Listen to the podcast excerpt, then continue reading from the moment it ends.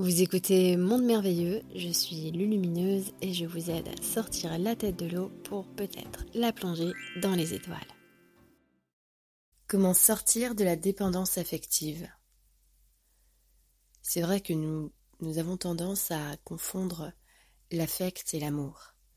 La dépendance affective, c'est une dépendance émotionnelle. Et peut-être que si on l'appelait comme ça, ça serait plus simple aussi. Nous sommes accros aux émotions, à ce que cet être nous fait ressentir et nous avons l'impression que nous ne pouvons pas vivre sans ressentir ça, et donc sans sa présence, parce que c'est sa présence dans notre vie qui nous fait ressentir ça. Mais voilà, on est dans un ressenti émotionnel, affectif. On n'est pas dans l'amour. Et donc on devient comme drogué. C'est comme ceux qui prennent pendant un long moment des médicaments et qu'ils auront l'impression ensuite qu'ils ne pourront pas vivre sans prendre ces médicaments parce que ils peuvent pas ressentir ce qu'ils ressentent sans prendre ces médicaments. Mais l'expérience leur a donné une occasion, l'occasion d'explorer quelque chose, d'explorer un ressenti, d'explorer quelque chose dans son corps, dans ses émotions, dans ses tripes. Ce n'est pas de l'amour, c'est une expérience, un ressenti. Et alors on pense en avoir besoin pour se sentir bien dans sa vie? Ce besoin, ce sont les chaînes qui nous retiennent. Quand le besoin est créé, les maillons de la chaîne se sont formés.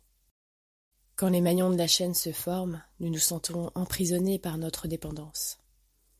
Et qu'est-ce qui peut nous libérer de cette dépendance? Eh bien, c'est justement l'amour. L'amour libère des chaînes l'amour, s'aimer assez pour cesser de devoir dépendre d'un sentiment qui est procuré par quelque chose à l'extérieur de soi-même.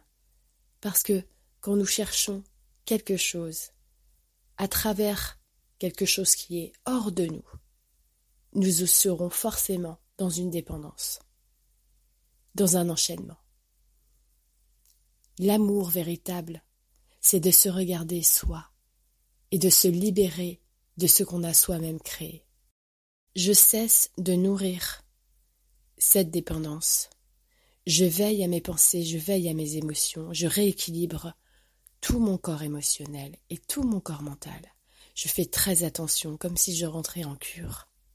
Intérieurement, je deviens le maître de mon sanctuaire. Je fais attention à ce que je pense. Je fais attention à ce que je ressens. Je fais attention à mes états d'âme, à mes vagues à l'âme. Comme je fais attention à ce que je mange, je fais attention à ma nourriture psychique et émotionnelle. Je suis dans un état de rémission et je le fais pour moi, parce que je m'aime et parce que je comprends ce que je me suis fait vivre.